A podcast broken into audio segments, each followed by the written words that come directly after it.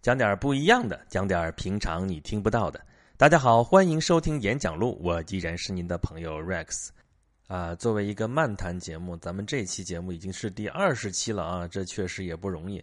而且我一想到会有那么多人在听我在这儿胡扯，我觉得听众朋友们也都挺不容易的。咱这个节目现在听的人越来越多啊，而且最近又刚刚新上了一个平台啊。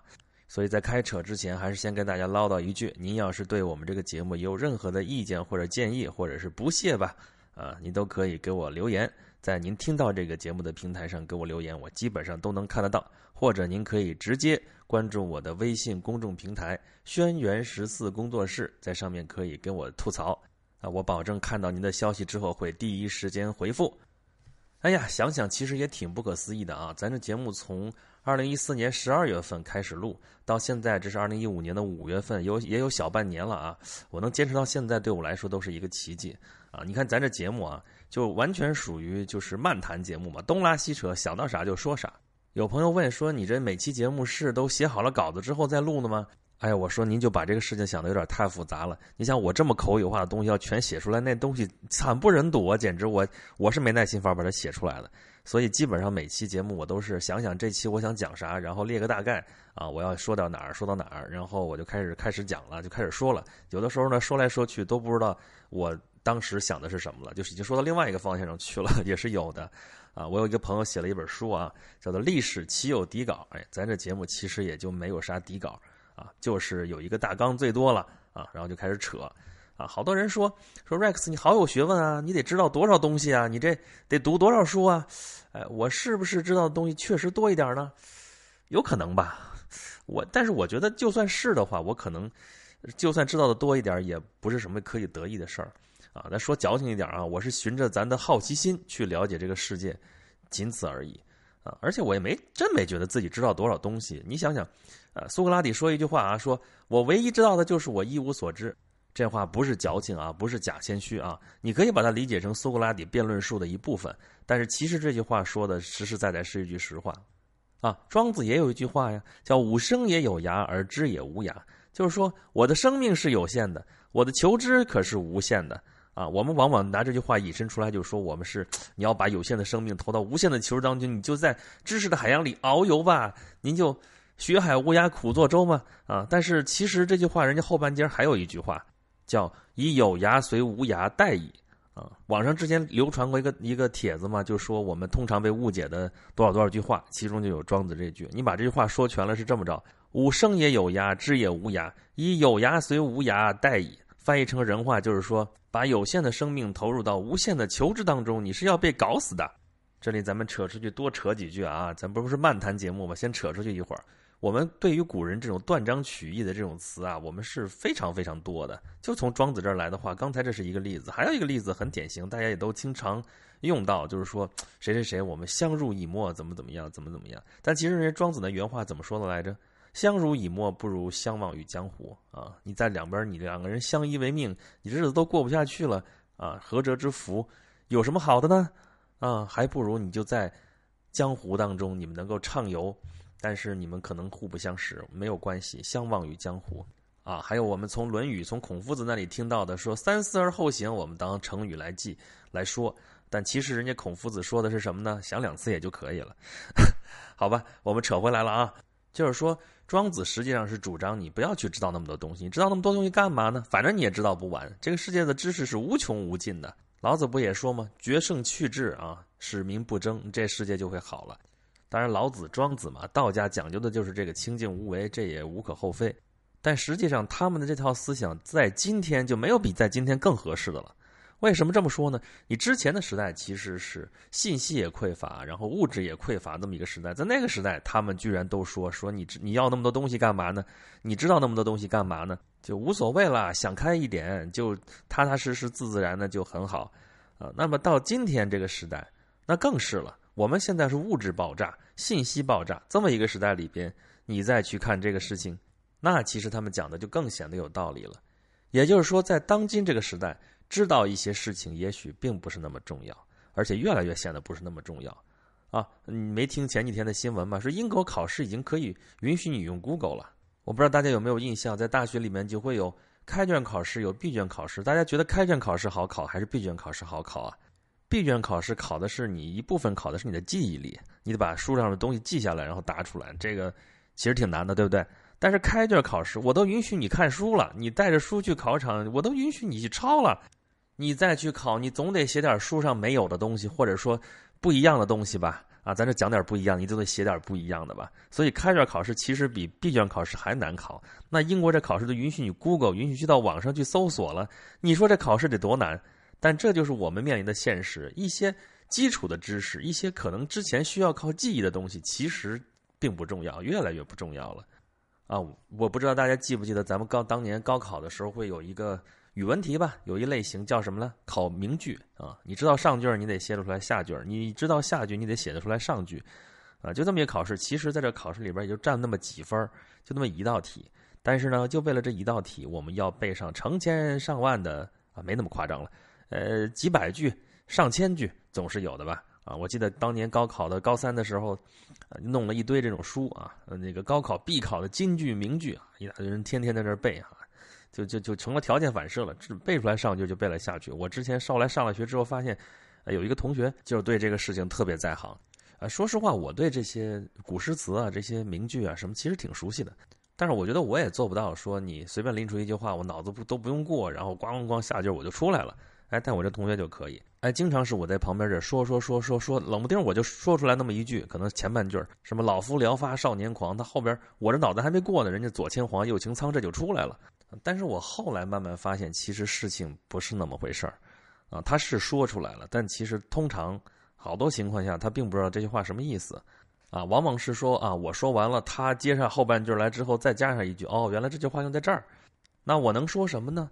这是不是就是我们应试教育对我们的摧残的其中一个事例呢？就是说，很多人是，呃，很机械的把一些东西给背下来了，只是为了应付考试啊，用它应付考试很 OK，我们都是考试机器，咣咣咣，你出来我就接招，没问题。但是实际上这个东西到底是怎么回事？因为考试并不考，所以也就并不去想它到底是什么意思。所以我一直对那种答题类的那种什么综艺节目，比如说什么一站到底啊，什么这种。啊，之前的开心词典啊，什么这种节目并不感冒啊。经常有旁边的朋友跟我说：“哎呀，你知道那么多，你去参加开心词典啊，你去一站到底，肯定最后能拿个奖，什么什么东西的。”我说：“我不去，干嘛去呢？这事情其实就是一个应试教育的延伸嘛。上学答题还没有答够吗？还要跑那地方去答？那现在他们都是一堆题库，然后去背的。其实我能观察，我看过几期啊，虽然没有看，但家人会看嘛。看的时候会看到。”你看到这个人，他是把这个题答上来了，但是他不是说因为这个知识本身他知道他了解，所以他能答上来，他是真的是背下来的，所以他蒙他蒙的也没有任何的规律啊，所以这种东西实在是没有什么特别的意义。这种考记忆力的这种考试是一种工业化时代的一种遗存啊。咱们这节目第二期我当时就讲过工业化的原罪，我为什么说它是原罪？这也是其中之一。因为你对人的要求是这种标准化的，是这种有正确答案的，在那种资源有限的时代，不管是物质资源还是信息资源啊，这个智力方面，尤其是信息资源是匮乏的这个时代，你的记忆力是一个生产力，而且是核心生产力。你记住更多的东西，你就知道去做更多的东西。所以那个时候记忆力是要命的啊！所以我们我记得我们当时上学的时候，小学啊、中学啊，就无无数的那种。怎么去提高记忆力啊？怎么去提高什么什么学习方法呀？什么那种各种各样的记忆方法，五花八门啊，都是都都中了邪了，都这个联想记忆都联想的都没边了那种那种记忆方式，最后无非就是为了应付那个考试，那个淘汰式的考试，那也是一个工业时代的一种一种选拔人才的方式啊。我们没有办法，因为我们资源确实是有限的。一直到现在，我们大学扩招了那么多年，在很多省份，尤其是像我们像我考出来的山东省啊这样的。啊，还有最近不是一直在报说衡水中学啊怎么怎么样，真的是没有办法，照样还是千军万马挤独木桥。在这种资源有限的状况下，可能知道东西更多一些，可能会有用处。但是这个时代已经变了，我们不是一直在说我们这是个互联网的时代，怎么怎么样，怎么怎么样？那互联网是在讲什么东西？那互联网是什么东西啊？无非就是联系，就是把什么什么东西联系在一起，互相连接，这不就叫互联网吗？对不对？那么，为什么联系会是一种革命性的生产力要素呢？我们为什么会把联系看得比之前发生过的那种机械革命、那种能源革命看得还要更重一些呢？为什么会这样？那只能说联系肯定是的的确确非常非常重要的啊。我们之前说，一开始的互联网的初级阶段叫 PC 互联网，那你必须人坐在这个机器跟前，你联系的是世界另外一端的另外一台机器啊，那台机器必须是人坐在跟前，你才能这个人跟那个人联系起来。那现在我们这个时代说是移动互联时代，移动互联网呢，这个我们的移动终端已经成为了一种一种人的器官啊。我们现在大家其实很多人都离不开手机，我也离不开手机，每天摸不着手机，这心里就发慌。所以移动互联网它其实是人与人之间的联系，这就更近了一步。这所以说一直说，那你这个移动互联网跟 PC 互联网这是本质上不同啊，这就是其中的原因之一。那么联系是什么东西？联系不只是说一种沟通，不是说我们原先。啊，打个电话这叫联系啊，写封信这叫联系，拍个电报这叫联系，这都是联系的某一种方式，而不是联系本身。联系可能会有一些我们现在想象不到的一些方式，啊，信息的传递可能本质上来说，可能不需要借助于这些形式。信息传递以后会以前所未有的方式体现出来，可能是超出我们的经验，我们经验可能是不够用的，啊，这种联系可能进一步回归到点到点的这种联系，这是一种。真正的一种意义上的一种回归，我们这个信息本来就是从我这儿到另外一个人那儿，从这个节点到另外一个节点，本身是这样的。但是中间我们发展，我们经过了一个工业化的时代，我们经过了这样一种传统之后，我们中间这个信息传递其实是寄托给了中间的一些环节，这些环节全部打掉之后，回归到点到点，这是一种回归，这种联系变得更直接，变得更透明，变得更更复杂、更繁复，啊。那么工业时代的这种规模化、标准化和确定性就这样被颠覆了。那么跨界创新就会更进一步的得到推崇。其实反过来说的话，所有的创新应该都是跨界的。没有跨界的话，我们其实就没有创新。我们所有的创新都是在你原来这个基础上，你到达了一个你之前想不到或者之前从来没有出现过的一种高度，其实就跨到了另外一个领域里面去。所以这本质上就是一种跨界。没有跨界，没有联系，就没有或者说没有扯吧。人类就无法思考，然后呢，也就没有办法创造文明啊。我们随便举几个例子，比方说我们的汉字，我们汉字传统的那个造字法，一般来说就是六书嘛：象形、指示、会意、形声、转注、假借。其中有很多种方法啊，尤其是像这种转注啊、假借啊这种，还有象形啊这种，都是借一个概念来表达另外一个概念。象形肯定是我们画出来一个什么样子，这个画我们就说这是它。凭什么就是它呀？这其实就是你跨了界了。你总从大自然的这个实物界啊，实体的这个这个环境当中把它抽象出来了，这就是一个象形，这就跨了界了。然后呢，转注假借，假借本来这个字讲的是这个意思，结果你拿过来讲另外这个意思，这本身就是一种，这就是一种跨界了，对不对？这是字，那词也是这个意思呀。我们现在离了比喻，离了这种这种用一个概念来代替另外一个概念，我们基本上是不会说话的啊。比如说，随便说一个词儿，结局。什么叫结局啊？局是什么东西？局本身是下棋呀，啊，我们古代讲琴棋书画嘛，棋就是下围棋，围棋里边才有局这种概念，所以才会有这种局面呀、什么结局啊什么的这种词，啊，再随便举一个例子，比方说，哎呀，这事儿真鸡肋了。鸡肋，我们知道这个典故啊，出在《三国演义》里边啊，曹操定的军营里边，今儿晚上口令是鸡肋啊，杨修就开始让他手底下兵士开始打包了。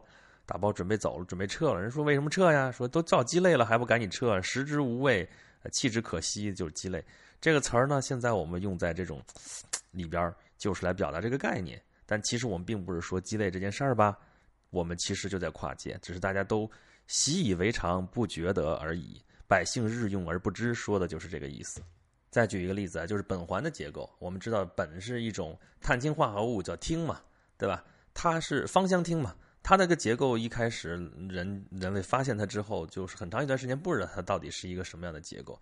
那后来德国化学家说他做了一个梦，啊，梦见就是这些原子啊就变成一条蛇，然后蛇首尾相接，就是那个嘴咬着那个尾巴就变成了一个环形。哎，这就获得了灵感，啊，这就最后就确定下来，苯其实是一个环形的。哎，这个。你说蛇跟原子跟这个化学结构有什么关系呢？这就是一种灵感。所谓的灵感，其实就是一种跨界。你从这个东西上面获得了灵感，然后用到了另外一个上面去，这不是跨界是什么呢？所有的创新都是跨界。跨界是什么呢？就是一种扯。你从这边扯到那边，扯到另外一个地方，跟它完全不搭嘎的东西上面，然后获得一种新的知识、新的技能、新的东西。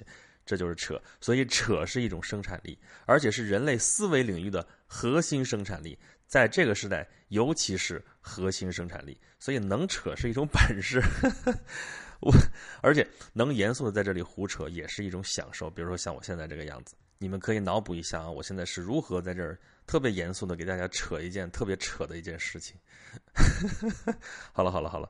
所以说到这儿，我再重申一下，你说我们这个节目啊，我说叫演讲录，从第一期的时候其实就有点扯的意思啊。你说我们这个名字的命名叫，因为我的名字里面叫演，所以叫演讲录，就是我在讲，然后把它录下来。其实这个意思来说，本身是个挺扯的事情，但是呢，呃，我表达的意思也很清楚，就是我在这里跟大家讲，跟大家说，跟大家说一些我的所思所感所想。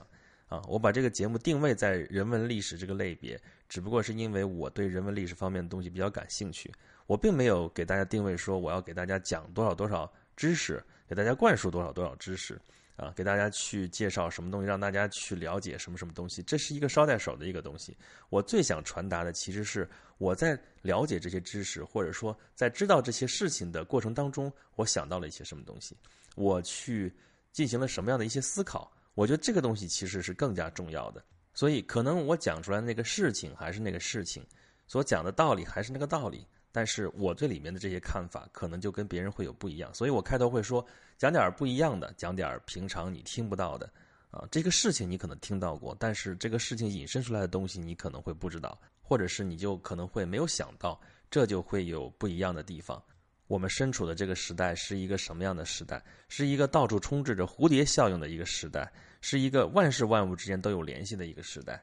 其实万事万物之间都有联系，并不是这个时代才存在的一个现象，而是自有世界以来就存在的。只不过在这个时代，因为信息的爆炸，因为信息传递的越来越便利，让我们觉得印象更加深刻而已。啊，那么在这个时代里边，如果想更好的理解它，更好的去认识它，更好的去投入其中的话，你就要学会一些扯的本事，扯的力量啊。所以呢。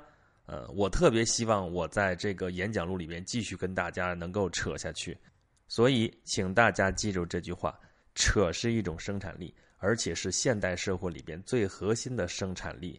好了，想跟 Rex 直接来扯一扯吗？那么请关注我的微信公众号“轩辕十四工作室”，到微信平台上跟我来直接扯吧。